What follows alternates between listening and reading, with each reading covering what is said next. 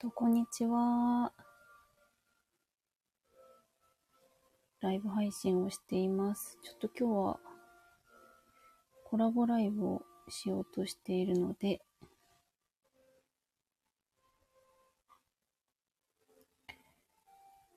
えー、ちょっと相手の方を招待しているところです。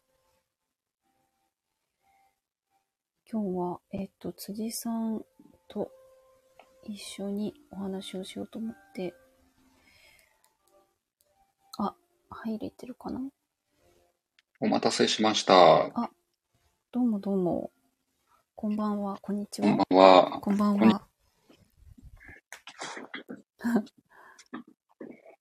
りがとうございます。はい。いえ、とんでもないです。できました。コラボライブ。よいしょ。ああ。今日は、あれですか？休み？休みだったんですか？そうですね。えっと、会社のお仕事は今日はお休みでした。おうたまたま、たまたまじゃなくて、お休み取ったってことか。お休み取ったというか、まあ、今月は今日がお休みにしているっていう感じですね。ああ、そうなんですね。はい。いやいや。なんか、急遽、急遽のライブをありがとうございます。あ、いえいえ、びっくり。そう、なんか、そうそう。えっ、と、まあ朝、あれじゃないですか。質問力トレーニングしてて。質トレブ。そうそうそうそう。それで、でもなんか結構そのトレーニング話がこうメインだからちょっといろんな雑談的に話せるといいかなみたいな感じとか、ちょっとどんなあ、どんな、あの、やってみて、質トレとかどんな感じかなとか、そういう話をちょっとしたくて、お願いしました。えーっと、なんかちなみに、えーこういうのって他の方もなんか出られたりしてるんですか？あ、何ですか？何ですか？あ、この、えーっと、質トレブの中ではいはい。貸している人で、このなんかコラボライブみたいな感じで。っていうのは、何回かあったりしたんですか？質トレブの関関係で？コラボライブ？そうです。あ、はいやない、ないかもしれない。ないかもしれないですね。うん。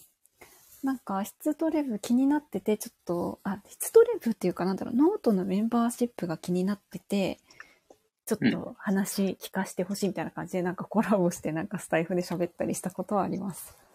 あーあ、そうなんですね。はいはい。そうそう。そんな感じのことはあって、そう。で、まあでもなんか、なんだろう、コラボライブっていうか、あんまり、なんか普通に、 Zoomとかで喋ってるのを、本当コラボライブとして発信してるみたいな感じの、いつもそんな感じなんですよね。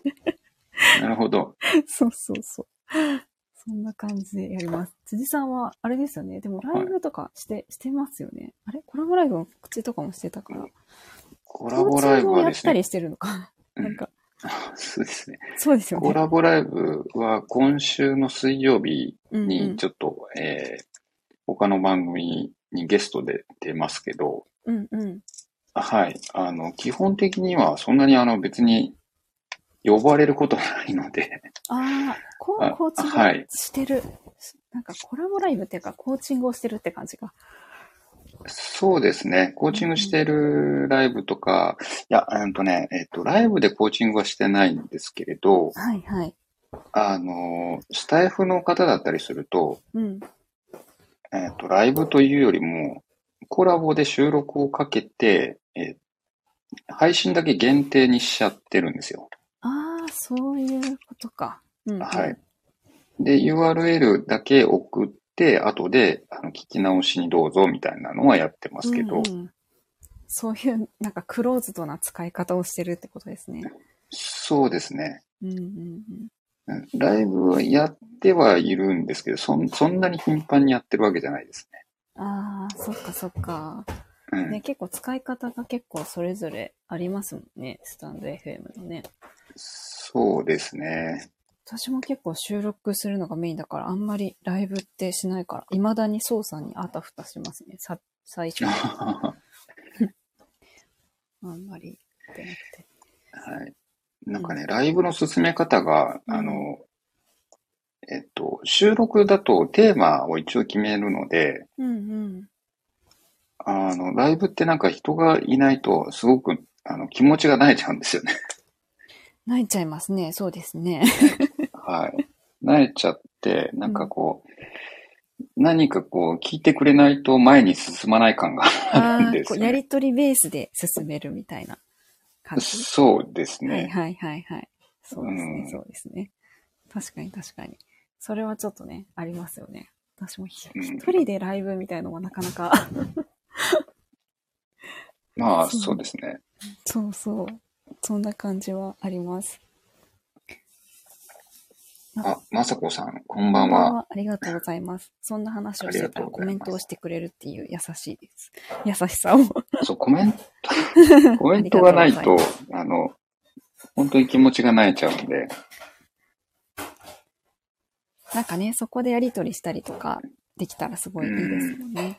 うんうん。まあでも、冷静に考えると収録もライブも、なんか一人で喋ってると思えば同じなんですけどね。確かにそうなんですよね。なんかね、結構前なんかやった時は、なんだろうな、あコラボライブそうやった時とかは本当に、本当になんだろうな、本当に雑談みたいのを話流してて、あんまりコメントをあ二人ともそんなに見てなくて、たまに見て返してとか、なんか、本当に自分らのはいはい話をしてるみたいな、とかはありましたね。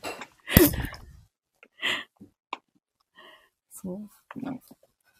まあでも、まそうですね。。せっかくこう、入ってくださってる方がいるので、なんか、こう、いろいろ、もしコメントとか質問とかがあったらしてもらえたらめっちゃ嬉しいですね。そうですね。で、えっと、そうそう。で、まあ本当になんかいろいろお話をしたいんですけど、その質、質トレブですよね。その、質トレブの話と、はい質トレ今日こんな話したいねっていうところとかで、あの、あれなんですよね。私が、えっと、インタビューライターをしていて、インタビューをするっていうのが、割と、あの、仕事の中でやってることで、まあ、要は質問ですよね。質問するっていうことがあるので、えっと、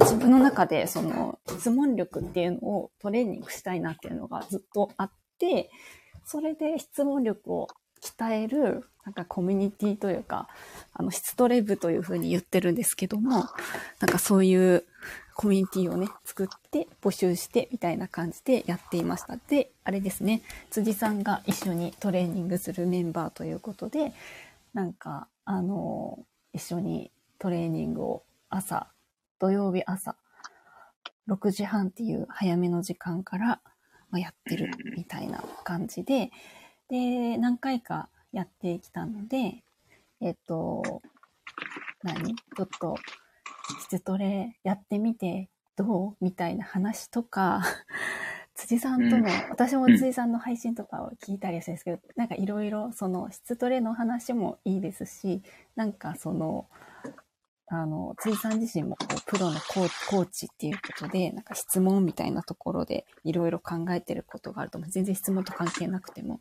あいろんな話できたらいいなと思って、一緒にコラボライブしましょうみたいな流れでやってるみたいな感じですね。はい。はい。僕はシトレブ、先月からですね、えーっ先月？とうんうん、9月、多分9月から入ってると思うんですけはいど、違いましたっけ ?9 月からだと思います。多分そのぐらいからだと思うんですけど、うん。そうですね。あの、まあ、もともとスタイフを聞いていて、うん。あの、つづるラジオをずっと聞いてたんですよね。はい。そそれでなんかシストレブっていうのがあるよっていうのを、あの、聞いて、うん。あなんか面白そうだなって、ずっと気にはなってたんですよね。嬉しい。うんうん。はい。で、ただ自分 note、一応アカウントあるんですけど、ほとんど動かしてなくって、うん。で、ノートの使い方があんまりあの、えっ、と、よくわかんなくって、それで、あの、なかなかシットレバー入ってなかったんですけど、うん。うん。うん。うん。ただ、まあ、ちょっと新しいコミュニティに入ってみるのもいいなってずっと思っていたので、ああ、そうなんですね。はいそれで入らせてもらうと、まあ、実際にその質問力を自分でも上げたいなっていうのがあったので、まあ、その二つですね、大きな目的は。ああ、そっかそっか。いや、でもめっちゃ嬉しいなと思って。その、まあもちろんね、コーチの仕事だったら質問をするみたいなのが、すごくお大きいっていうか、位置づけとして大きいのかなと思うんですけど、なんか、その勉強、勉強し、なんかそのコミュニティに、その興味持ってくれたのはすごい嬉しくって、なんかどこがポイントだったのかなっていうのをちょっと聞きたいんですけど。ああ、ポイントはどこか。そうですね。多分ノート単体でうん。出ていたら、そこまで気にはならなかったと思うんですよね。ああ、そうなんだ。うんうん。はい。まあ、スタイフ、割と頻繁に聞くので、うん、それも大きかったかなっていうのもありますしう、んそもそも、こうまあ、スタイフ音声配信なので、うんうん。うん。あの、ね、こう配信されてる直子さんのなんとなく人柄も。伝わってくるじゃないですか。確かに確かに。も文章よりね、文字とかテキストよりね。そう、そうですね。う。うんそれ、うん、が大きかったかなと思うんですよね。うん。うーん。うん。あ、え、そ 質問何でしたっけ？えっと、な、なんで入ってあ、そうそうそう。なんでなんだろうなと思って。いや、めっちゃ嬉しいなと思って。しかも、あ、コーチやってる方が入ってくれるとか、すごい嬉しいっていうのが、すごいあって。まあ、あとは、えっと、質問、質問力っていうか、うーんと、相手に問いかける問いのバリエーションっていうのをうん。増やしたいとはずっと思っていて、ああ、そうか、そうか。で、そそのために結構やってることはあるんですけど、うん。あの、例えば、えっと、感情、感情に関わる辞典とか、感情に関わる。じ辞典？辞典？辞典ですね。辞書ですね辞。書。うんうん。辞典。うん。辞書とか、あとは四文字熟語の辞、あの、四文字熟語辞典とか、そういうのをこう買って、えっと、こう感情だったらか、あの、例えば楽しいという感情に対して、どんな、こう、言葉が日本語にはあるんだろうとかって割とあの、えー頻繁に見たりするんですけど、へえ。そういうそういうのをこう地道にこうやってはいるんですけど、うん。あとはまあ実際自分の、あの、まあコーチングに対するコーチをつけているので、うん。えーまあその人とのコーチングのクオリティを上げるためのセッションを受けていたりとかするんですけど、うん。あの、なんて言うんでしょうね。全然そのコーチングとか知らない人たちの、なんかその、コミュニティに入りたかったんですよ。ああ、へえ。うんまあ、えっ、と、直子さんコーチングそもそも他のコーチから受けられてるんで、あの、コーチングのこと少なからずご存知、ね、ではあるとは思うんですけれども、はいあの、なんて言うんでしょうね、そのコーチングやってるコミュニティとかだったりとか、コーチのコミュニティだと、みんなその、内側の人になるじゃないですか。そうですね。うん。そういうコミュニティだと、あの、なんだろう、うーん、ちょっとそのし、うーん、自分の中に新しい数を入れ、入れられないなと思ったんですよね。ああ、そういう、要はその、全然そのコーチングっていうところの世界にいない人と質問について学ぶみたいなところの価値？そうです、そうです。うんうんうんうん。そう、うん、そういう何か、まあ何でもよかったんですけれども、でも、うんピンポイントで質問力のトレーニングをするうコミュニティだったので、これはいいなと思って、うんそれで参加したっていうところですね。そうだったんですね。あ、でもすごくそれはなんか、私も結構同じ感じのことを思ってて、その同じコミュニティの中だと結構、まあもちろん学びにはなるけれども、広がりっていうところがどうしてもこう、あの、制限されちゃう部分っていうか、全然違う専門分野の人が入ることで違う角度からの質問みたいなのが勉強できたりするのは、すごくあるなっていうのは、あの、思ったんですよね。過去にもうん。質問力みたいなトレーニングしていて、うん。そんなのあったなと思って。うん。うん。え、あとその、そうそう、質問力をこうトレーニングする方法って、私もすごくこういろいろいろどういうふうにこう鍛えられるかなみたいのはすごい考えてて、その辞書とか、そのさっき言ってたのってどういうことですか？そういう言葉を自分の中に増やししてるっていうことですか？ああ、そうですね。まあ、あのーさっきの辞書のところだけで言うとう、んうん。自分の発する言葉で、まあ、何か話をしたいと思ったときに、まあ、会話をしたいと思ったときに、うん。えー自分のこう、考えている思考の枠の中から紡ぎ出すと思うんですよね、言葉って。うんうんうんうん。はい。なんで、その、知っている言葉の範囲の中で考えるっていうことじゃないですか。そうですね。確かに知ってる言葉で考える。うん。うん。表現、知らない表現の方法のお考える、その枠を超えることはできないですよね。うん。でその、その、どういう表現があるのかを知らなければ。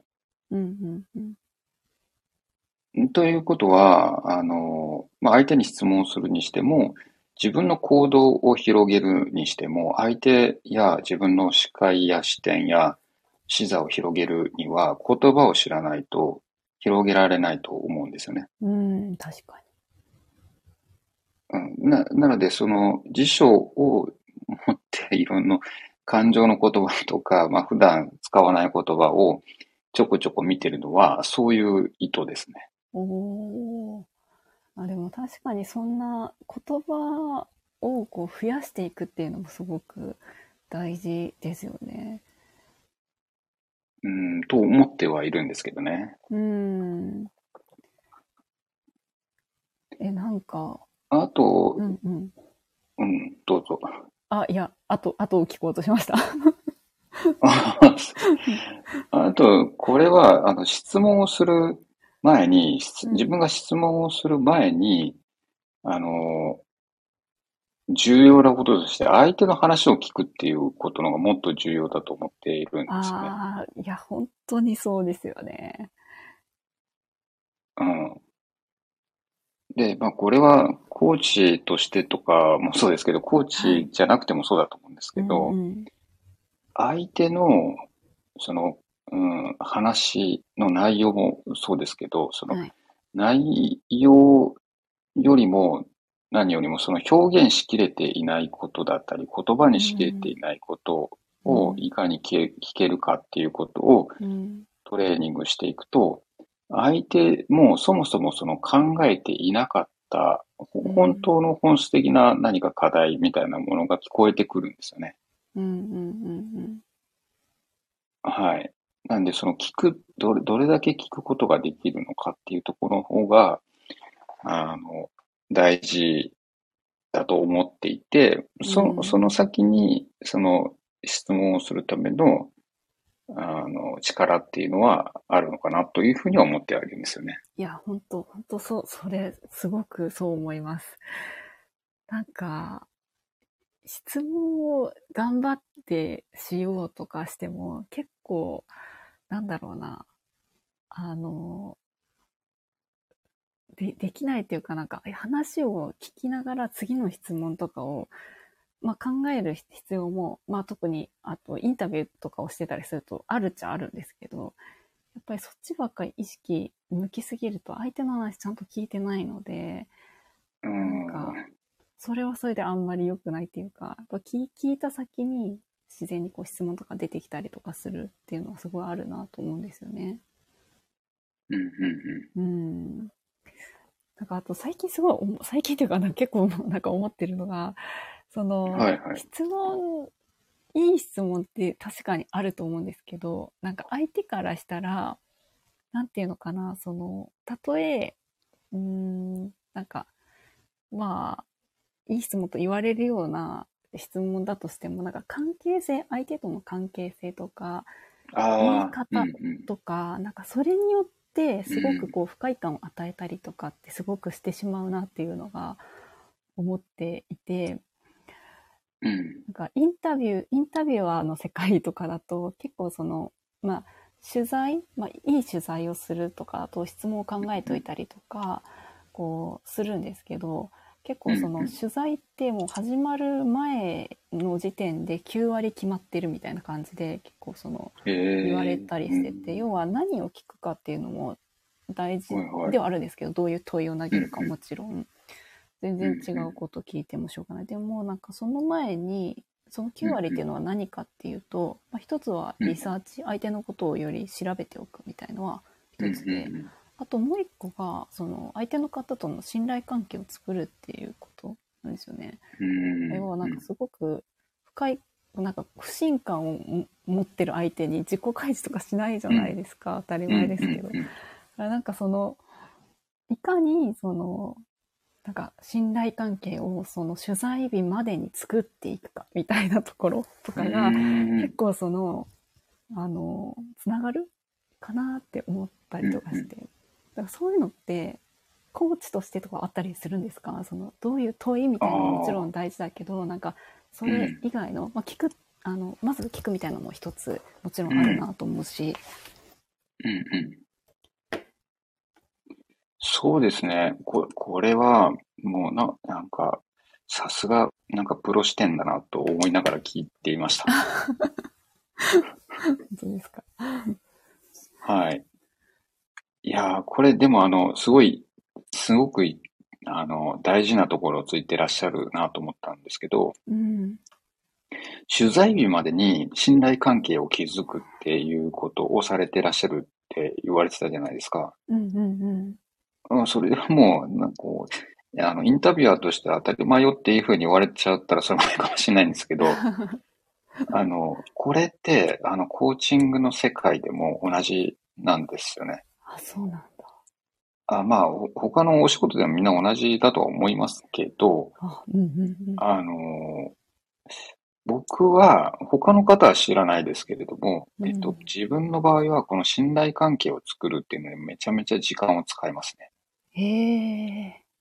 はい。なんで、あの、具体的に言うと、まあ、時々スタイフでも、えーっと、言ってる回があると思うんですけどう、ん。僕の場合、コーチングセッションを仮に前のめりにコーチングセッションやりたいですっていう方が来ても、いきなりコーチングセッションはしないんですね。へえ。はい。っていうのは、えっと、自分の場合は、あの、仮に、あの、僕のことを知っていても、うん。あの、必ずあの、体験っていうのを受けてもらっていて、これは一般の方の体験会と同じなんですけど、うんうん。その体験会って、オリエンテーション込みで2回、あえっと、だからオリエンテーション込みで言うと全部で3回やるんですね。オン、あ、まあ、オンラインで。体験が3回。体験が2回あって、えその前にオリエンテーションって簡単に30分から1時間ぐらい時間をとってい、コーチングってこういう風に進んでいくんですよ、みたいなことを共有するんですよね。うん。んで、えっと、まあ、それを、まあまあ、あの、ある程度ご存知の方でも一応こう簡単には自分の場合こういうふうにやってますっていうのを共有していて、うん。で、そこで、あの、多少お互いのことをこう、認知ができるじゃないですか。うんうんうんうん。で、まあ、体験を仮にしていただいて、まあ、2回のセッションを終えた段階で多少準備運動的なことができますよね。そうですね。2回、2回もやってくれる感じなんですね。体験っていうのを。そうですね。これ体験で終わる人はそこで終わるんですけど、うん終わらない人は、まあ、おもう最初から仮に決めてたとしても、その2回とオリエンテーションを必ず通過点として受けていただいて、うん。こういう風なコーチングやるのね、みたいなその感覚としても知っといてもらって、うん。で、そこである程度準備運動ができて、あ、あの、えっ、と、このコーチとこう進んでいくんだなっていうのを、まずこう、ウォームアップみたいなのするんですよね。うん、うん、うん、うん。で、えー仮に前のめりにコーチングセッションをするという方 で決めている人でも、その後に、あの、まあ、実際に契約をする、うーまあ、契約書のお互いの合意とかを取るんですね。あ、体験の。で、まあ、そういう会を一回も、はい、設けていてう、ん。で、そこでも少なからず、あ、こういう人なんだなっていうのは分かってもらえると思いますし、うん。で、その後に、まあ、これはちょっとや、あの、えっと、提案するコースによってちょっと若干違いますけど、うん。えーまあ、簡単なスターターキットみたいなのがあって、それをこうええやっていただくワークがあって、うん。うん。それをまず取り組んでもらって、一回戻してもらうんですよ、その内容を。ああ、なんかテキストに書いて送るみたいな。そうです、そうです。で、戻してもらったものを、僕がその内容を拝見させてもらって、はいはいで、。そのフィードバックをする会っていうのも一回作るんですね。ええで、そのフィードバックっていうのは、えっと、その、ない、えー書いていただいた内容のフィードバックもさることながら、今後のコーチングの、えーご自身が進んでいきたい方向性と照らし合わせて、うん。その上で、こういう戦略とか、こういう戦術でコーチングやっていきませんかっていうのを、すり合わせをするんですね。えそんなことまですするんですね。はい。で、これも、1回で済まない人は2回ぐらいするんですけれどもう、ん。で、えーそこまで一切の料金はかかっていなくて、うん。で、初めてその先からコーチングセッションを始めると。え、じゃあそこまでは、めっちゃなんかそあの、辻さんのコーチングの話が気になっちゃって。え、じゃあそこまでは、えっ、と、なんていうか、なんていうの、契約、申し込みみたいのなしで、そこからじゃあ、コーチング受けるかみたいのを決めてもらうんですか？ああ、そうですね。まあ、スターターキットの前に、えっと、あーまあ、あの、体験が終わった段階で受けるか受けないかは決めていただくんですけども、ああ、でもその前に、だって、オリエント体験に回答みたいのを受けてるわけですあ、そうです。ね。おその上で。で、実際に、うん。そう、その上で決めていただいて、で、その後に実際に、あの、リアルな、えっと、料金が発生するセッションまでに、あの、まあ、スターターキットも一応その料金に含まれてって含まれてますけど、うん、あの、セッションとしての料金としてはそこは入っていなくて、うん。あの、戦略や戦術をお互いにこう、共有する場っていうのは、は1回ないし2回っていうのを作って、えーまあ、契約のお互いの確認なんかを入れると、もう1回またその、えー簡単には、あの、共有する場を作るんですけど、うん。そこで、あの、なんだろう、えっ、と、ちょっとわからないことや疑問や質問も何でもしてもらって、うん、うん、うん。で、そ、それだけ、すごくこう、場を温めるとか、まあ自分のこともなんかわかんないことや、聞いてみたいことや質問したいことや、あ、この人本当に大丈夫かなっていうところも、全部お互いにこう、まあ、なるべくさらけ出せるとかさらけ出すんですね。あで、そういう信頼関係をある程度作った段階で始めるんですよね。あ。へえ、いや、そこまで、そんなに時間かけて、丁寧にやってくれるってすごいですね。うん、ちょっと、まあ他の人はあんまり比べたことがないかわかんないですけど、自分はそういう風にして、ある程度ウォームアップ、あの、運動もそうじゃないですか。ある程度こう、あの、体を温めてから、うん、えー何か運動しないと怪我しちゃったりしますよね。うん。うん、思うように体が動かなかったりとか。辻さんって9年やってるっておっしゃってたじゃないですか。こうあ、はい。それって、その9年間の中で固まってきた、その今おっしゃってくれたその形が、9年間を経て固まったんですか？それとも結構初期段階からそのスタイルみたいな感じなんですか？最初からですね、あの、9年間やってきて、そういうスタイルになってきたっていういろいろじゃあ、こう、どういう風にするのがいいのかみたいのを模索していって、今の形になったんですか？そうですね。だから、さっき、あの、ダコさんがおっしゃってたように、取材する方のある程度リサーチをしたりとか、うん。あどんな人なのかっていうのを知、まあ、知るっていうこと、まあ、自分自身が知るっていうこともそうですし、うん。相手も少なからず多分こういろいろ、あの、どういう人なのかなって、SNS 出てるような情報とかも見たり聞いたりすると思うんですよね。うんうんうん。きっとそうですよね。そういうお互いのこう信頼関係を作る時間に設定してるというか、うーん。うん、っていう感じですね。へえ。いや、でも本当になんかその過程って本当に大事ですよね。その初回1回を本当に決めるし、その後のなんか、きっとこうコーチングのなんか、質？質というか、そこにもすごい影響するのかなって思いますね。うん。まあ、じゃないかなと思ってはいますけれども、うん。だから、あ、あんまりあの、万人受けはしないかもしれないですね。そうですか？めんどくさいなと思う人はいるかもしれないですけどね。あ、そうなのかな？そうなのかな、うん。そうなんですかね？どう、どうなんでしょうね。わかんないですけど。早めに。でもね、なんかコーチを選ぶときってすごく相性もあるから、こう体験してみるといいみたいなのってよく言ったりしますよね。そういうのああ、そうですね。うん。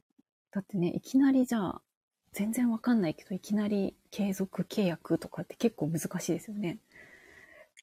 そうですね。うん。だから、まあ、そうですね。うん。本当の意味でその人にとって有益な時間になってほしいなというところが一番の目的なのうんで、うんうんうん。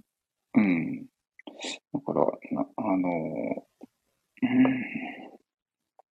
まあ、託せ、その時間を託せるかどうかというか、そのテーマを託せる人なのかどうかっていうのをうん。見極めてもらう時間でもあったらいいなというふうには思ってますけどね。うんうん。うん。なんか受けてもらう相手にとってはめっちゃプラスだと思うし、信頼関係を作るっていう意味ではお互いにとってめっちゃいいいいと思うんですよ。その、はいはい。事前の体験したみたいな。なんか辻さんにとっては、なんか、こういう狙いでやってるみたいなのって他にあったりするんですか？まあ、全部、狙いですか？うん、うん信頼関係とか相手とかに繋がってるかもしれないけど。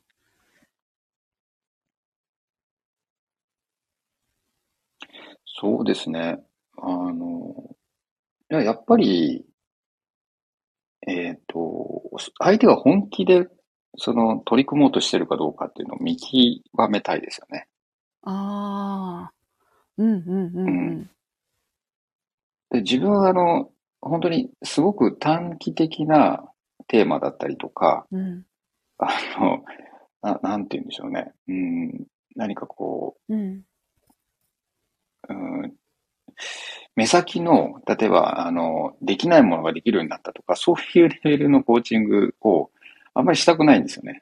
あああんまりしたくないっていう言い方おかしいんですけど、だからまあ、コーチとしても、なんかクライアントを選ぶっていう、偉そうに選ぶわけじゃないけれど、はいはい。自分はもっとこうダイナミックに自分の人生をこうより良くしていきたいと思っている人だったり、はいはい。何か目先のことや、あの、何か目に見える成果や結果というよりも、うん、こう、それを生み出す自分のその、うんなんていうのかな、あの成長みたいなものだったりとか、うん、自分自身がもっとチャレンジングになって、えっ、と、まあ、行動していきたいというふうに思っている人だったりとか、うん、あー自分、今の現状では無理だというふうに言われているものを、あの、クリアしていくような人になっていきたいみたいな、うん。そういう人をどうせだったらコーチングしたいと思っていて、ああ、そうですよね。うん、はい。うん。でまあ、自分自身としてもそれは試されると思うんですよね。コーチ力みたいなもの。ああ、だから、なん、なんていうの、うーんと、自分のコーチングのテーマとしては、あの、誰でもできること、誰でもできないレベルで、すあの、コーチングするっていうのが自分の究極のテーマなんですよ。うん、うん、うん、コーチングって、あの、コミュニケーションとか会話だったりするじゃないですか。そうですね。うん。だからその会話は誰でもできるかもしれないけど、うん。えー誰でもできるような会話を誰でもできないレベルで、うん。えーす行う。うんそういうコーチングセッションを、おこう望んでいるような人にコーチングを、コーチをしたいと。ああ。あ、でも確かにそういう、なんか辻さんが発している価値観みたいなのがあったら、まあそれこそこういうスタンド FM 聞いたりとか、体験とかをしていく中で、なんかきっと、あ、合う、実際どうなんだろう、合うなっていう人が来そうな感じはする。そんなに全然違う人とかは、なんか、辻さんがここういう価値観でやってるっていうのを出して、体験セッションとかもそれだけ丁寧にやってたら、そこの価値観に合う人っていうのはすごい来そうだなっていうのは聞いてて思いましたけど、どうなんですかね？うん、そうだと思いますよ、うんきっと。うん、はいうん。そんな感じがする。そう。コーチングってね、なんか私は全然そのコーチングの勉強とか、コーチをやってるとか全然なくて、ただ受けている人ですけど、すごくなんかその、受ける側の、なんていうか、価値観とかスタンスっていうのはすごく、あの、影響するなっていうのはめっちゃ思うんですよね。その、いくらうコんーチがすごいプロで、あの、質の高いコーチングができる人であっても、受ける側が、なんかその、依存的だったりとか、なんか特に何もしなかったら、なんかそれはあんまりこの、そのコーチングの価値を、なんか最大化できないみたいなのはすごい思いながら、どういうふうに受けるのがいいのかなっていうのは、そうそう、結構思いながらコーチング受けたりとかしてますね。うんうんですね。うん。僕自身もココーチをつけて、もう、まあ、何人かコーチ変えてるので、あの、ちょっとこう、うんずーっとっていうわけじゃないんですけれども、うん。ただ今、自分自身のコーチ2人いて、そのうちの1人は、多分今6年か7年ぐらいずっとお願いしてるんですね。へえ、長いですね。6年、7年。はい。なので、その、直子さんがおっしゃっておられるようなこと、どう、どういうふうなスタンスでっていうのは、やっぱり結構こう、変わってきましたね、自分の中では。変わってくるんだ。はい。最初はやっぱり、あの、まあ、コーチングその時、まあ、学び始めてうん。半年ぐらいは、あの、そのコーチを、えっと、学んでいたところの、えーまあ、社員さんのコーチをつけてたんですけど、うんうん。その時は、本当に、あコーチングってこういう感じなのかなぐらいのレベル感だったんですけど、うん。うん、その後、うん、やっぱりコーチの必要性とか、まあ、コーチングやっていく上でやっぱり大事だなと思って、思って、うん。コーチをつけ始めるんですけど、うん。最初はやっぱり、なんだろう、なんていうのかな。あの、どこかで、えっと、コーチから答えを引き出す的な、そういうのは少なからずあったと思うんですよね。ああ。うん。うん。で、もう、なんか、徐々に、うーん、まあ、あ、ある意味、独り言のような世界観になっていくというか、え、え、一人うん。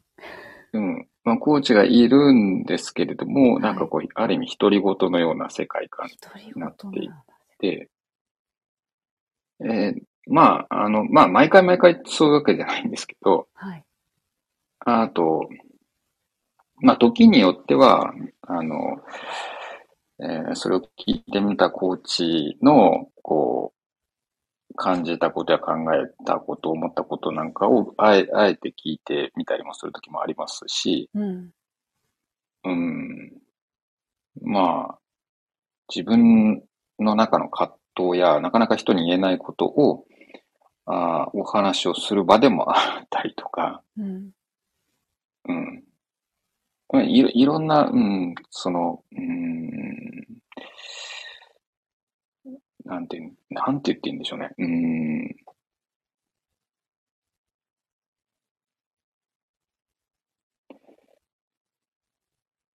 うんまあ頭の中をもう整理する場でもあり、自分のうんえっ、と、状態を、まあ、可視化する場所でもあるっていうか、そんな感じになってますかね。うん。ああ、でもそう長い間受けていったらそういうのも変わっていくわけなんですね。うん。そうですね。まあ、一人のコーチはもう6年、7年ずっと、うん。えーほぼ毎月受けているんで、うん。なんて言うんでしょうね。なん、あの、家族じゃないですし、別に何かこう、友達とかっていう感じでもないですし、うん。あーだけれども、うーん、まあ、すうーん、どうだろう。まあ、憧れの存在っていう、まあ、コーチとしては憧れの存在っていうのは確かにありますけど、えええー、うーん、なんだろうね。なんでしょうね。ちょっとこう、うまく表現できないですけれども、う。うんん、まあ、自分にとっては必要な時間と存在なのかなと思ってますね。いやーでも確かになんか不思議な感じですね。付き合い、付き合いっていうかやりとりはすごい長いけど、こう、関係が、なんかね、友達はないけど、ちょっとでも、なんか大事な、大事な存在ですよね、すごく、それだけ。そうですね。ううんん。へえ、いやいや、ちょっと、なんか私もコーチングで受け入れた、初めたばっかりだから、なんかどういう風に受け入れるのがいいかってすごいね、考えながら受けてるんですよね。そんな感じはあります。いやいや、コーチング話をありがとうございます。いえいえいえ。信頼関係を築くところからなんか横道にだいぶそれちゃったみたいですいません。いえいえコーチング話を聞かせてもらって。いや、でもめっちゃいいですね、そのコーチングの。うん。うん。あ、でもその、あ辻さんのその提供してるコーチングのその前段階にすごいあの時間かけてっていうのはすごいあいいなと思ってて、私今なんかインタビューライティングのちょっといろいろあの新しいサービスっていうかちょっと構想してるんですけど、結構すごくうん。なんか近いっていうかその取材までのなんか時間のかけ方みたいなのはすごいなんかなんか私もこう、うん、共感すること部分みたいのがあるなと思いながら聞いてます。はいうんうん。まあ、もしかしたら、うん、そうですね。あの、実際、あの、コーチ一本でやってたらそこまで時間をかけられないかもしれませんね。ああ、あ、そっかあ、そこまで余裕が、あできないかもしれないですね。確かに確かに。だって別にやってるわけですもんね。普通に。そうですね。だから自分の場合は、うんこうまあ、本業というか、まあ、普段のお仕事もあるのでう、ん。そういうところで言うと、まあ、そこに時間をかけても 別に何か支障が出るわけではないからっていうのもありますかね。うん。あ、でもそこ、そこがすごくいい、いい、感じにこう、できててすごいですよね。自分のその、あの、メインの仕事がありの、コーチングをやってるみたいなのだから、こう、できることっていうのが、すごいあるのかなって。うんそうですね。うん。あんまり、そうね。うん。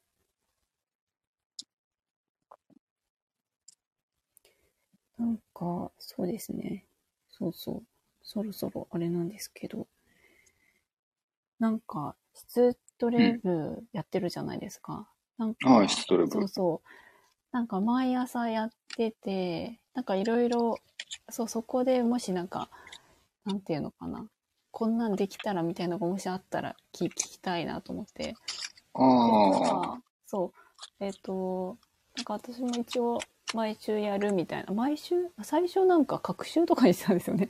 でもなんか最初まあ別の方が入ってくださってて、で、なんか、各週って飽きすぎだなと思って、毎週にして、あと時間帯とかが、もうちょっとこう変えたりとかして、ちょっとマイナーチェンジをしながら来てて、なんか、ああ、そうなんですね。全然そう、それ以外とかでもこんなんできたらいいなとかがあったら聞きたいなと思うんですけど、なんかあったりしますか？いやー、そうですね。まあ、現実的にできるかどうかは別として、はいはい。あの、合宿みたいなのあったらいいなと思いますね。あ確かに。いや、もう完全に、あの、現実的にできるかどうかは別ですよ。めっちゃやりたい。そういうのがあったら面白いなと思います。面白いですね。え、それはどはういうストレ合宿みたいな。うん。あ、質トレ合宿。うん。とですね。なんかね。そういうのはめっちゃいいですよね。あ、でも、合宿は思い浮かばなかったけど、そう、なんかオフ会的なみたいのもあったらすごい、やっぱりコミュニケーションじゃないですか、質問って。割とこはいうリアルみたいなのってすごいいいなとか思ったりとかね、してて。ああ、確かに。そうですよね。ああ、合宿。うん。いや、ありがとうございます。それはめっちゃやりたい。確かに。どっかで。できたら。うん、あとは、あの、質問力、質問力、質問力っていうところで言うと、うん。相手の話を聞くことをセットにした学校をやってほしいですね。聞くことをセットにした学校？はい。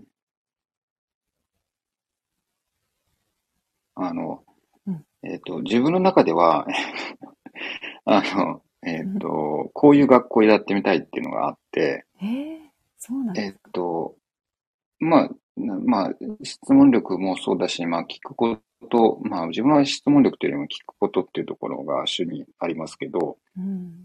あの、廃校になったような学校ってありますよね。ありますね、たくさん。あああいうの の校舎を使って、えーそういうこう、人の話を聞くことに特化した学校みたいな。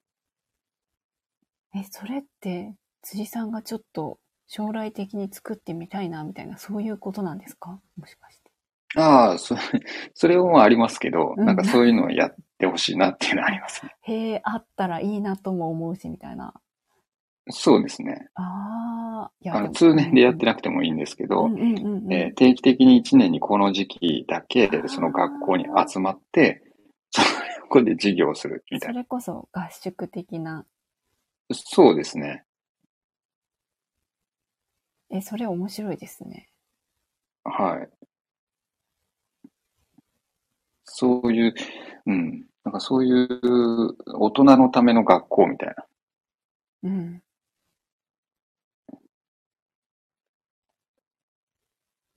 へえ、いやいや、なんかそんなアイディアが出てくると全然思ってなくて、すごく、あ、聞いてよかったって思いました。ああ、そうなんかこう、えっと、プロのインタビューライターの方が、な仕事で、え、こう、うん、気、気にしているポイントみたいな、こういうことなんですよ、みたいな。って、うん。なかなか聞けないというか。確かにね、なんかそうそう。聞くとか質問とかって、まあコミュニケーションとして毎日やってると思うんですけど、なんかその、職、職業？なんかそういう仕事で言うといろんな立場によってその視点とかがいろいろ違うなとか思いますね。その、インタビュアーが、こう、なんかこう、見てるポイントと、多分コーチが見てるポイントと、なんかその、例えば、洋服とかの販売員が、こう、見てるポイントとみたいな、聞く、問うみたいなところが、微妙に違う気がして、そう、それぞれの聞き方とか問い方みたいなのすごい気になりますね。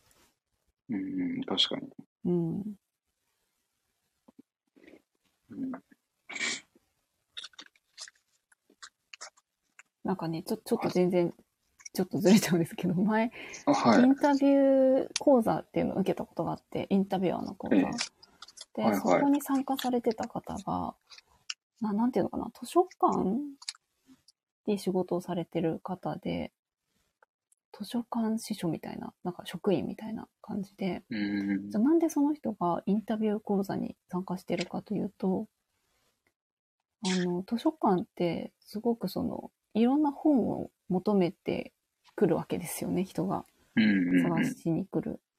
で、なんか結構その探してる本が明確にタイトルだとかが、その人自身が分かってなかったりとかして、うん。なんかこう、亀の本ありますかみたいな。なんか、そういう聞かれ方をして、そういうなんか探してる本をどういう問いを投げれば、その人が本当に求めている本にたどり着けるかっていうところを、そういうスキルを磨きたくてきたみたいな人がいて、ほーって、ええ え、そういう、面白いなと思ったんですよね。そういう。聞く、問うみたいなところを磨きたいっていう図書館で働いてる方でした。うーん。いろんな聞く質問するがあるなと。そういう時のいい質問って、どういう質問をね、投げたらいいかとか。うーん。そうですね。うん。いやー、そんな感じで。ありがとう。なんか、あれですね。10分結構喋っちゃった。ありがとうございそうですね。ます。なんか、そう結構喋ってると、あっという間に時間が。じゃあ僕が、はいあの、直子さんに質問してもいいですか？あ、いいです、いいです。もちろんです。はい。えー、なんか質トレブみたいになってきましたね。ストレブに いつもやってる。えっと、そもそも直子さんはなぜコーチをつけようと思われたんですか？あそもそもなんでコーチをつけようと思ったか。えっとですね、もともとは全然別世界だと思ってて、存在はしてたけど関心はなかったみたいな感じだったんですけど、えー、なんでかというと、えっと、フリー、あ私、独立、まあ、個人事業主みたいな感じなんですけど、そのはいフリーランス仲間がコーチングを受けてたんですよ。結構近しい人、友人というか、まあ、フリー友達がコーチングを受けてて、うんと、まあ、そこで、こうその、コーチングの話をしてくれたりとか、すごくその。友人が、なんかこう、なんていうのかな、自分のこう、やりたいことに向かって進んでいってる感じがすごい伝わってきて、それで、あ、うん何、コーチングってなんかどんなもんなんだろうみたいな。やっぱり、あと、その友人の存在と、あと私自身がその、まあ、フリーランスになったらやっぱり会社員とかよりもいろんな意思決定、選択っていうのがすごく、まあ、自由になる分増えていった時に、うん。結構その会社員とかやってた時よりも、すごくそのうん、考えて自分でこう決定していくことが増えていったから、自分一人でうん。なんかやっていくことの難しさ感じて、もうちょっとこううん。なんかこう、整理したいというか、なんかそういうのが必要性を感じたっていうのが同時にあったからですね。うん。うん。うん。なんかね、それまでは結構、ちょっと特別な人が受けると思ってたんですよね。ああ、そうなんだ。なんていうの、ええ社長とか。なんかちょっとすごい人が受けるみたいなああ、感じ？うん。だと思ってた。うーん。ちなみに、その、今受けていらっしゃるコーチは、なぜそのコーチにしようと思われたんですか？えっと、あー、なんか、それで言うと、それこそ事前のスタート前の説明とか、オリエンテーションでやってくれて、まさにさっき辻さんが言ってくれたみたいな、うんと、なんかスタートする前のオリエンテーションだったりとか。えーっと、なんだろうな。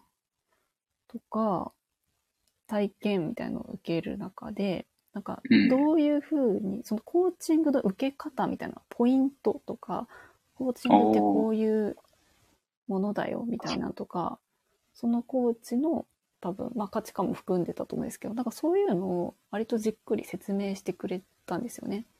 うーん。うん。で、なんかそれが私は結構良かった。まあ本当にひ人としての相性とかもあったと思うんですけど、うんうんなんかいきなりじゃあコーチングスタートしますみたいな、じゃあどういうテーマで話しますかとか言われても、なんか私は結構その見通しを持ちたいタイプというか、うん。ど。どう受けるのがいい？よりやっぱり受けるならよく受けたいし、あそこのうん。最初のなんか説明とか見通しとかをすごくこう立ててくれたっていうのはすごい大きかったですね。うーん。うん。まあ、まさにこの信頼関係をちゃんと作ってそうかも。いいる方だったんですね。そうですね。それは本当になんかあって、まあ、あと、イコーチング、一般的にそういうものなのかわかんないですけど、なんだっけな。なんか、その、うん、コーチが、なんだろうな。まあ先生みたいな感じじゃなくて、うん。なんかこう、一緒に作っていくみたいな話をしてくれたと思うんですよね。うんうん。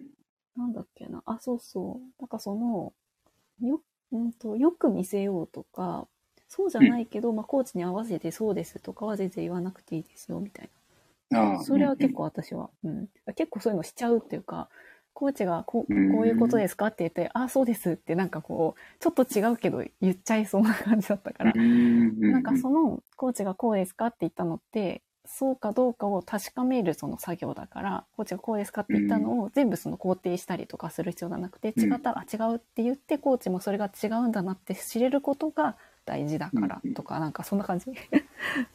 うん。それはすごく、うん、あ確かにそうだな、みたいなうんうん感じに思いましたね。うん。そんな感じです。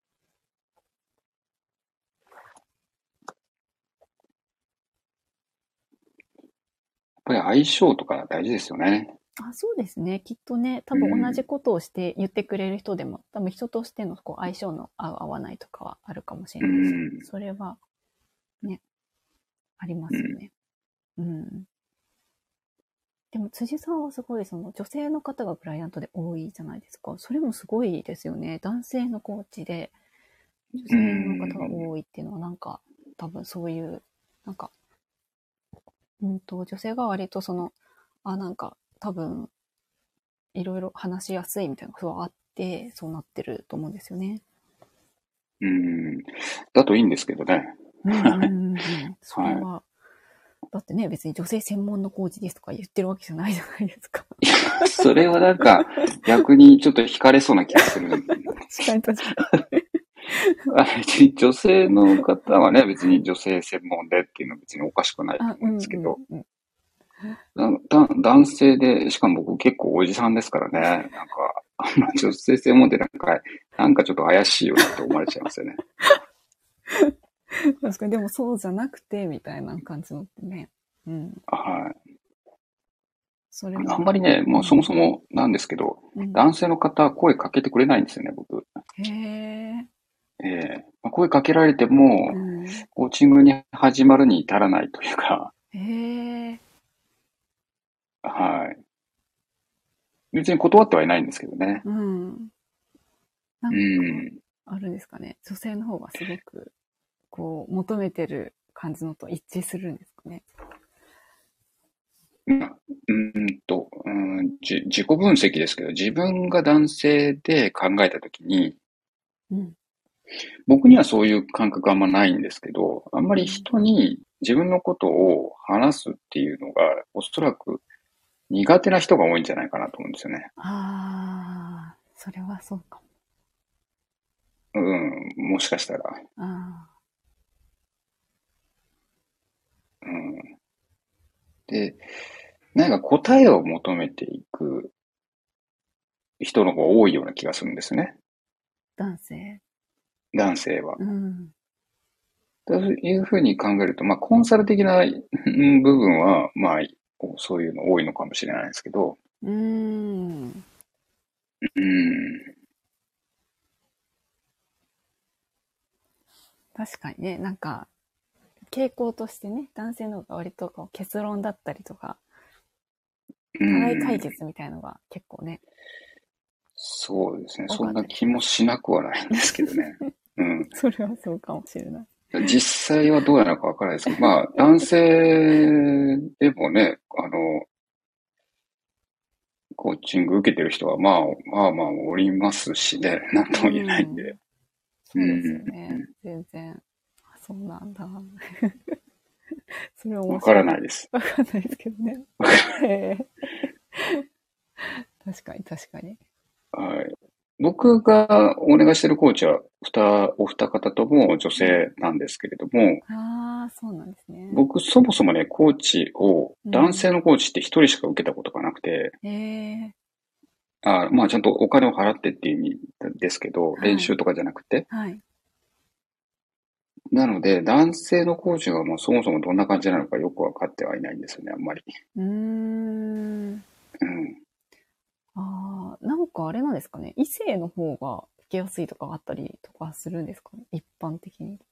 そういうわからないですけど、まあ、僕はこ個人で言うと、男性の同性同士で話すよりも、うん。異性に話した方が、なんか話しやすいっていうのはありますね。うーん。そうなのかな。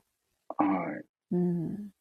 い。女性の方がどう思ってるかはちょっとわからないですけれど、うんうん。本当ですね。どうなんでしょうね。どうなんですかね。どうなんですか。わかんない。うん。わかんないですけど、まあ、これ自己、これも本当あくまで自己分析なんですけど、うん。あの、うーん、まあみんなに、みんながみんなに聞いたわけじゃないので、みんながみんなそうとは思わないんですが、うん。あの、僕が男性だからゆえに話しやすいという人も 少なからずいらっしゃるので、うん。あの、そういうのもあるのかもしれませんね。そうですね。うん。はい。なんかね、その同性同士のよりも異性の方が開示しやすいっていうのはあるかもしれない。はい。うん。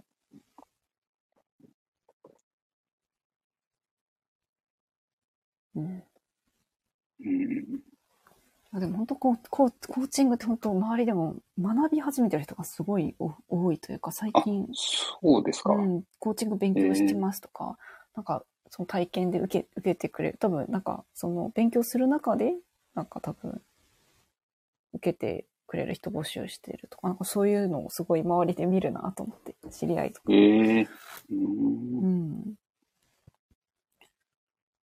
そういうのもあって、あ、だからあれですよ。こう、あの、辻さんが前言ってた本読もうと思って、今、Kindle で買ってあるんですけど、ああ、人生改造宣言ですか？そう。なんかね、新しいのが出てて、それをあそうですね。買いました。うんまだ読んでないけど。内容全く同じです。あですよね、ですよね。うんなんか、そう。見た目がなんかおしゃれな感じに変わってる。そうです。これ読んでみようと思って。セルフコーチング。はい。ぜひ実践してみてください。実践してみます。読んでないけど、ちょっと読んでみて。ありがとうございます。いや、す、うん。うん。はいはい。あ大丈夫ですよ。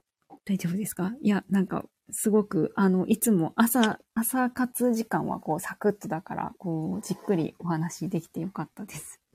ああ、とんでもないです。あのーそう、あの、ぜひね、これ、ライブ聞いてる方は、うん。あの、なおこさんの、ストリブ。本当に勉強、ほんなんか勉強になるっていうか、ありがとう。僕あの、毎回毎回メモ取ってそれを、ちょっと振り返ってるんですけど、えー、で、振り返って、えっと、これはなんかいい問いになりそうだなっていうのを、うん。名刺サイズのカードに書いて、それをですね、あの、ホルダーに保管してるんですよね。えー、そうなんですね。そはいそんなこと。うん。で、この間、この間、10月の 8, 8日かなの時のやつで、ちょっと面白い質問が浮かんだんですよね。うんうんうんえっと、ちょっと共有してもいいですか？うん。いいです、いいです。あのですね、みんななんか結構時間がないないとかって言うじゃないですか。うん。うん、時間が大事だとか。うん。でも、あの、そもそも、そもそもっていうこう前提をつけたときに、仮に時間なんていうものが存在しなかったとしたらっていう 仮にっていうテーマで考えると、うん。今そのうん追い立てられてる時期だったりとか、今課題としてる価値観っていうのがどんな風に変わるんだろうっていううんうんのって面白い質問だなと思ったんですよね。うん。うん。それ、私にで、そうやって、質問してくれたやつですよね。あ、そうそうそうそうそうです。うん。で、そこから広げて、あの、そもそもっていう、うんあ、の、前振りを振ったときに、うん、なんかこう、いろんな広がりができる質問ができるんじゃないかなと思った。ああ、そうですね。その切り口というか、と問いの立て方っていうか、そうです。過程みたいな。そうです。そもそもこうだったら。そもそもこうだったらとか仮にとか、うん。うん家庭として、みたいな。うん。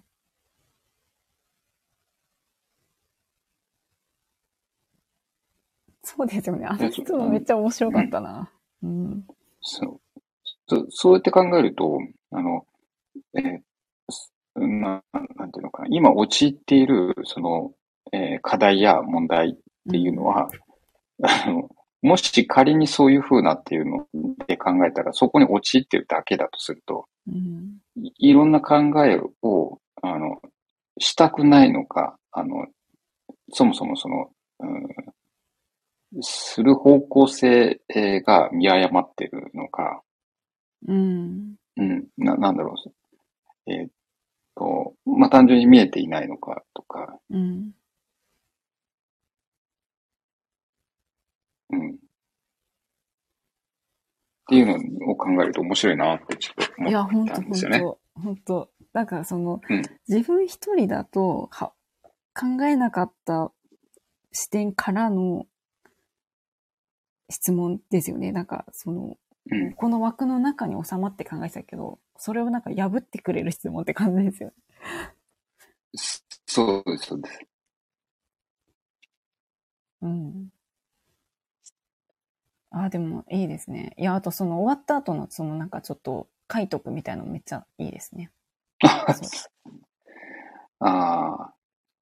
これね、書いて、僕あの、別にシス、えーシストレブだけじゃないんですけど、書いて、うん。あの、システム手帳に入れてるんですよね。うーん。で、入れて、そこから、なんかこう良さそうなフレーズを名刺サイズのカードに書いて、うん。で、それをまた手帳の名刺ホルダーみたいなところに入れてるんですけど。で、そこから、まあ、ある程度熟成してきたら、あの、書き直すのか、そのままなのかは別として、うんえっと、机の上に、あの、なんだろう、海外ドラマとか、ちょっと昔の海外ドラマとかのデスクにありそうな、うんあの、名刺をくるくる回すようなホルダーってわかりませんか？イメージ。ああ、はい、わかります、わかります。あの、ダイヤルがついてて、こうん。う、あの、えー360度回すはいような、はいはいはいはい。そこに入れていくんですよ。え えね、俺、いい質問だなと思うものをジャンル別に分けて、そこに入れてあるんですよね、俺。え、それすごい。うん。これ良くないですか？めっちゃいい。要は、割となんか、身近に置い置いとけるようにしてるっていうことなんですか？手に取りやすいように。そうです、そうです。うーん。で、まあなんかちょっと問いやなんか質問に困った時に、この場面ではこういうのだなってくるくる回して、そこからこう選んで、こう問いを共有するとか。うーん。あとはそこからな何か人前で話をしなきゃいけないことがあった時に、えっと、まあそのテーマに類するもので、そこのまたところから引っ張り出して、そのカードだけを持っていけば、そのカードからインスピレーションを受けたことを話せるじゃないですか。うんうんうんうん。うん。そういう使い方をしてますね。はあ、じゃあ置いといたり、持って行ったりとか。だからその名刺サイズのカードみたいな。あ、そうです、そうです。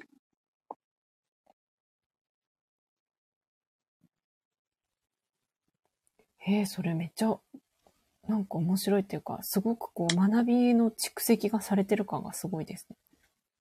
ああ、そうですね。うん本当はね、これライブで言っちゃうとネタバレしちゃってみんな真似しだすからですけど、まあそんな真似する人はそんなにいないかもしれないんですけど、うんあの、これをね、もう、すえーそこからどういうふうにちょっと展開をこれから考えてるのは、うん僕が、あの、えっと、コーチングやっていく中で指標としてるものってあって、うん。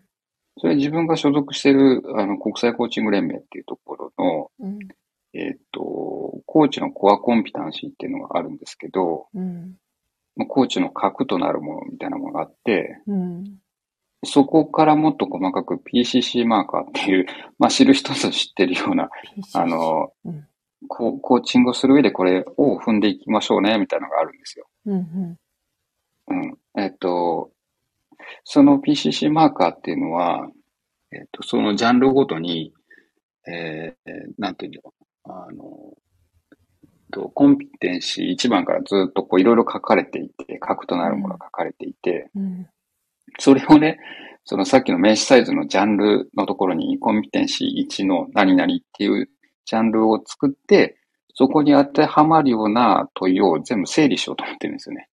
うんうん。で、それを、まあ、もうこれはもう本当に、えー興味がある人しか全く興味がない話なんですけど、それをすることによって、より、あの、クオリティの高いコーチングセッションができるんではないかと思っていて、うんはい。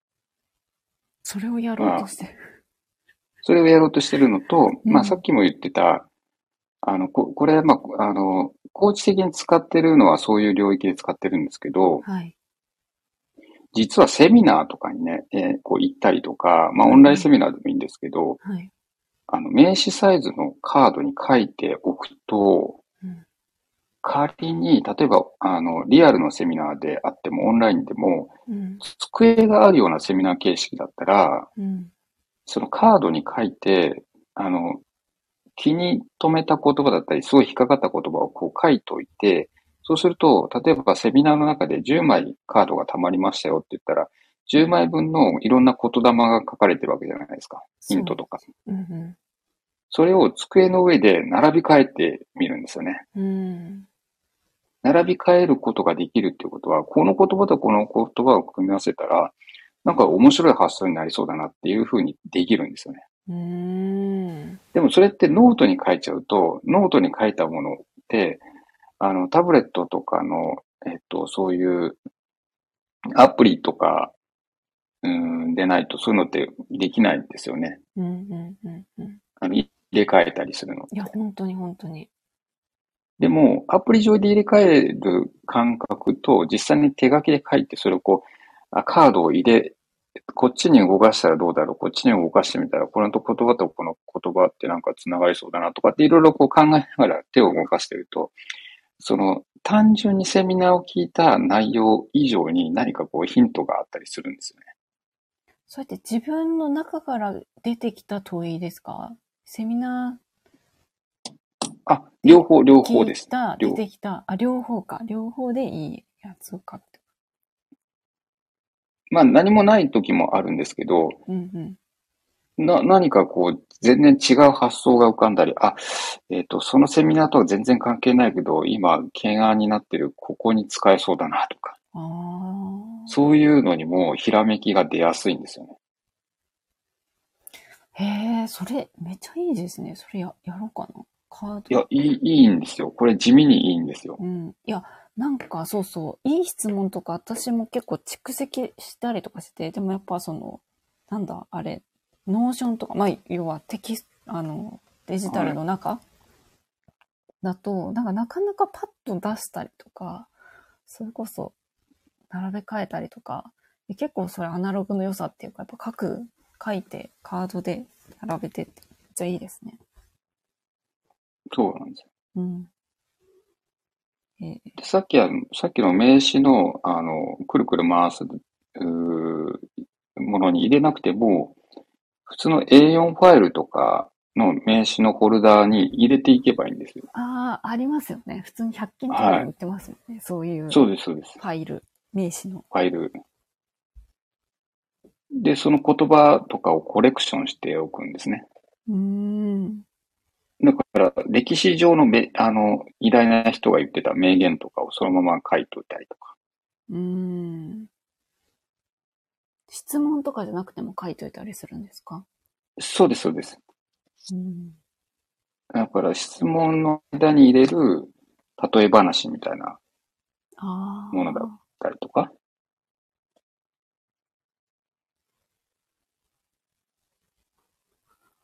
えー、なんかそれめっちゃいいですね。そう、例え話とかって思考を広げる、そういう作用があるんですよね。うーん。例え話。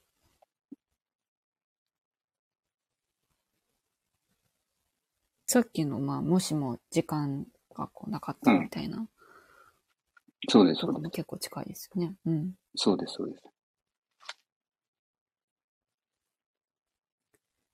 えー、なんかすごいいいことを教えてもらった。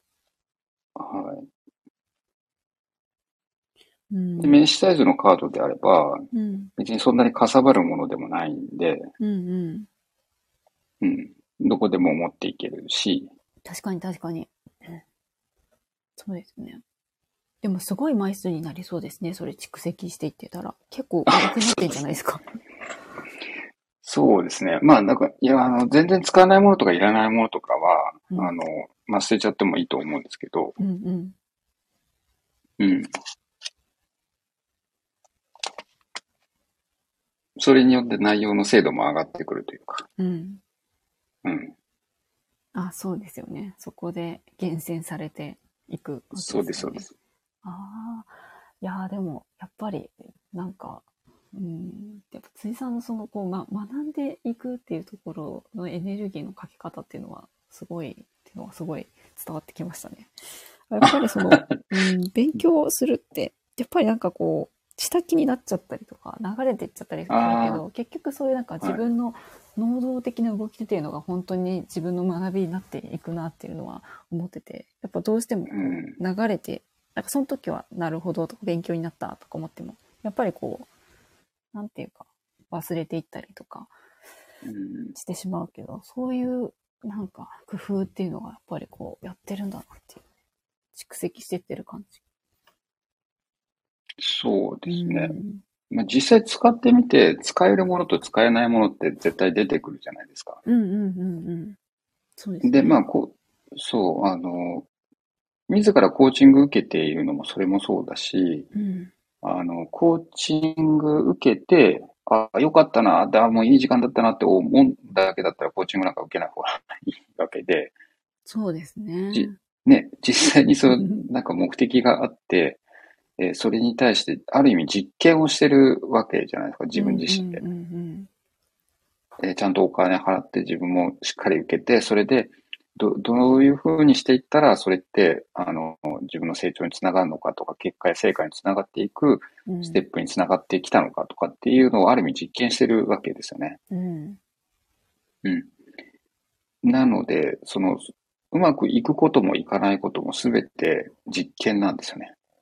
いやーそうですよ。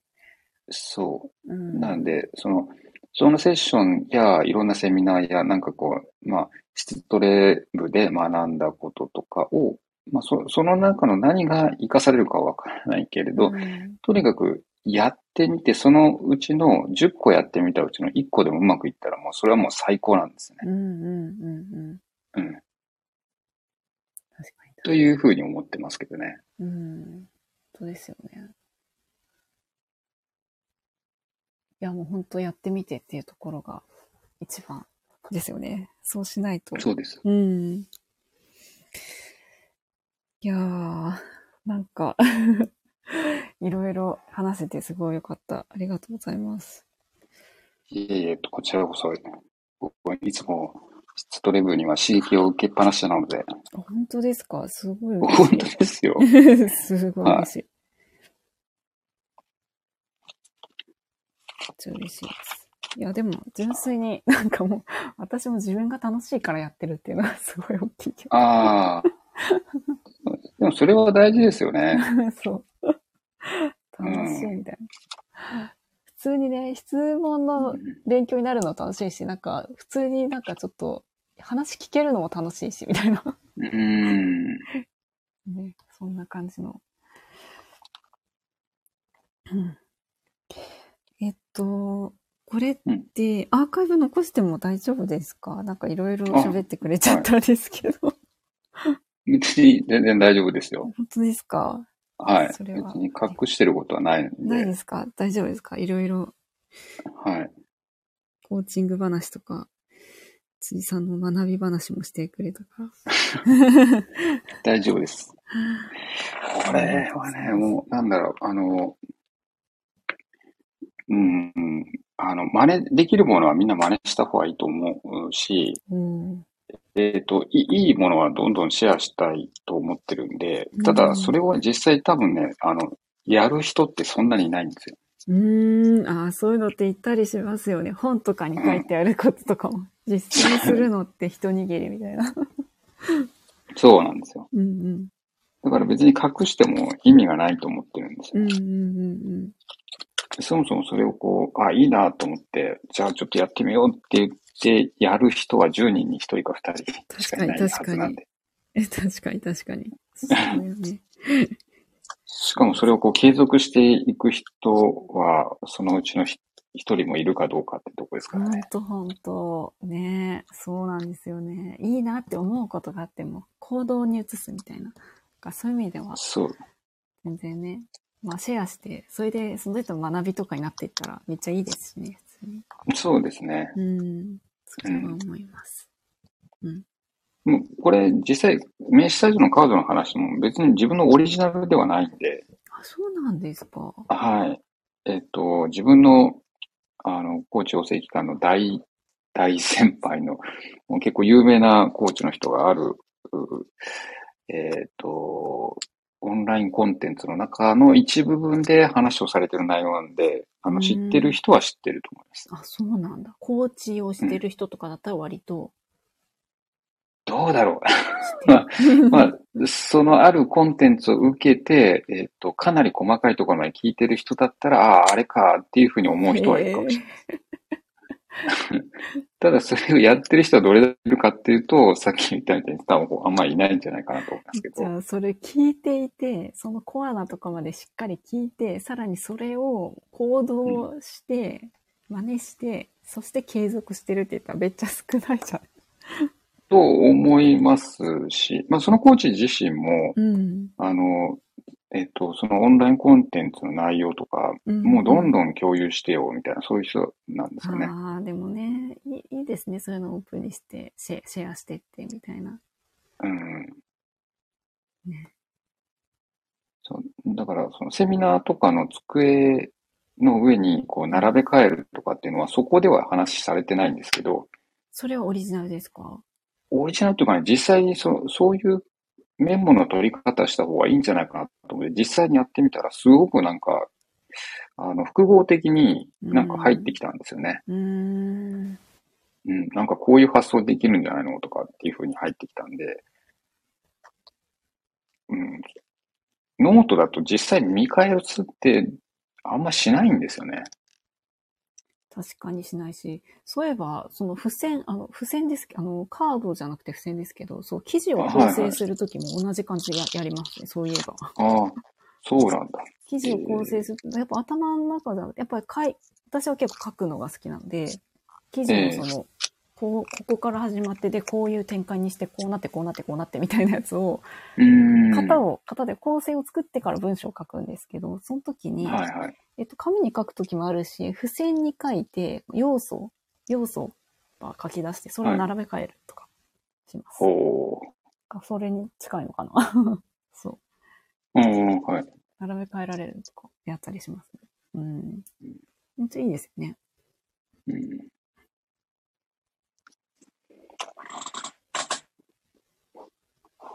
まあ少しでも何か参考になったら、この時間が良かったもんだなと思います。いや、嬉しいです。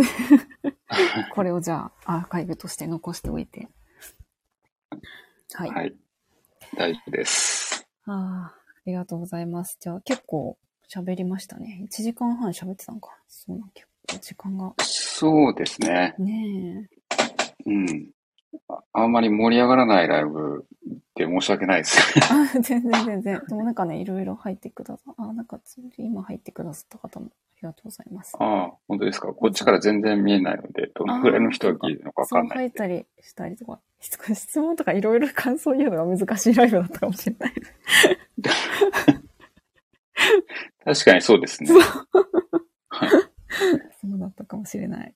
いや、でもありがとうございます。また、あの、はい。朝の質問トレーニングを、で、よろしくお願いします。はい。こちらこそよろしくお願いします。ありがとうございます。まだまだ募集してるんですもんね。してます。そう。ね、うんそうなんですよ。一緒に、あの、トレーニングを、質問力鍛えたい人とかあったら、全然いいので、結構友達になんか、こうインタビュアーが集まってんのみたいな感じで言われたりして、ええ全然インタビュアーじゃなくていいんだよとか言って。そうそう。そう、私がね、やってるからね、全然そんな、何でもいい、みたいな感じで、はい。やっております。じゃあ、これ、あの、アーカイブを聞かれた方は、ぜひ、えー、なおこさんのつづるラジオからお問い合わせをしてくださいとお問い合わせを。してください。ありがとうございます。ではでは、じゃあこんなとこで1時間半ありがとうございます。はい。ありがとうございます。はい、聞いてくださった方もありがとうございます。ではでは、閉じます。はい。ありがとうございました。ありがとうございます。